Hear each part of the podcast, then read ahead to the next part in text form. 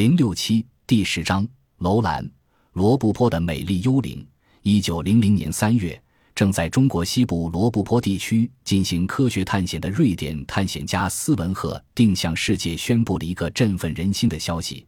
他在中国新疆的罗布泊沙漠找到了消失近两千年的楼兰古城。消息传出，世界一片哗然。此后，大批探险家。地理学家纷纷前往中国罗布泊进行实地考察，希望能够破解楼兰消失之谜。这些探险队包括了1905年美国的亨廷顿探险队，1906年英国的斯坦因探险队，1908至1909年日本的大谷光瑞探险队，1910至1911日本的大谷光瑞、菊瑞超第二次探险队。这些探险队在楼兰古城及罗布泊地区发掘出大量文物，其价值之大震惊世界，其数量之丰富难以数计。除新石器时代的石斧、木器、陶器、铜器、玻璃制品、古钱币等等文物品种极其繁多，其中以近代手抄《战国策》和汉锦最为珍贵。这份手抄字纸。仅仅比蔡伦一百零五年发明之晚一二百年，比欧洲人最古的字纸要早六七百年。制作年代在一至二世纪的汉锦，色彩绚丽，相当精致。还发现当年任西晋西域长史的李博给燕齐王的信件，根据这件信件而发现了海头故城楼兰。这个曾经被中国人遗忘的城市，引起了世界的密切关注。人们交口赞誉，它是一个埋藏在沙漠中的宝地，是东方的庞贝城。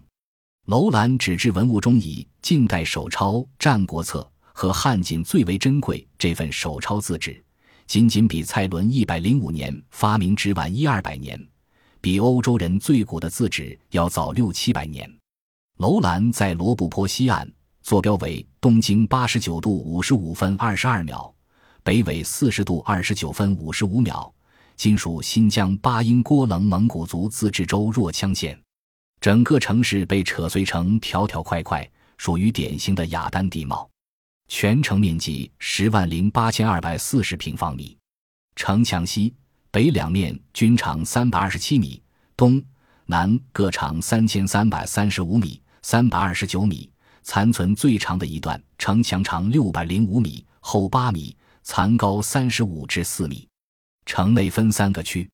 东北为寺院区，以高耸的佛塔为主体，塔周有木构土筑的寺庙，残塔高一百零四米，呈八角形，塔基直径一百九十五米，下层板筑夯土，上层垒砌土块。西南为官衙区，房屋坐北朝南，墙厚十一米，最大的中厅有房三间，面积一百零六平方米，墙以文木为架，红柳边网。外涂草泥而成，西部和南部为住宅区，也是红柳边的围墙。最大宅院可达三百五十平方米，最小不过二十三千方米。城中有一条古水道，自西北向东南穿城而过。故城东四公里有一座较小的佛塔，残高六百二十八米，已有彩色佛教壁画残片和佛像残骸。故城西北五十六公里有一座烽火台。残高一百零二米，基宽一百八十七米，内可住人。城东北有多处墓葬群，在这里人们发现了大量的随葬品，有铜镜、汉钱、织锦、漆器、玉器、木碗、陶罐、耳饰等，皆为前汉、魏晋时代遗物。中国科学家到楼兰考察，开始于一九二七年。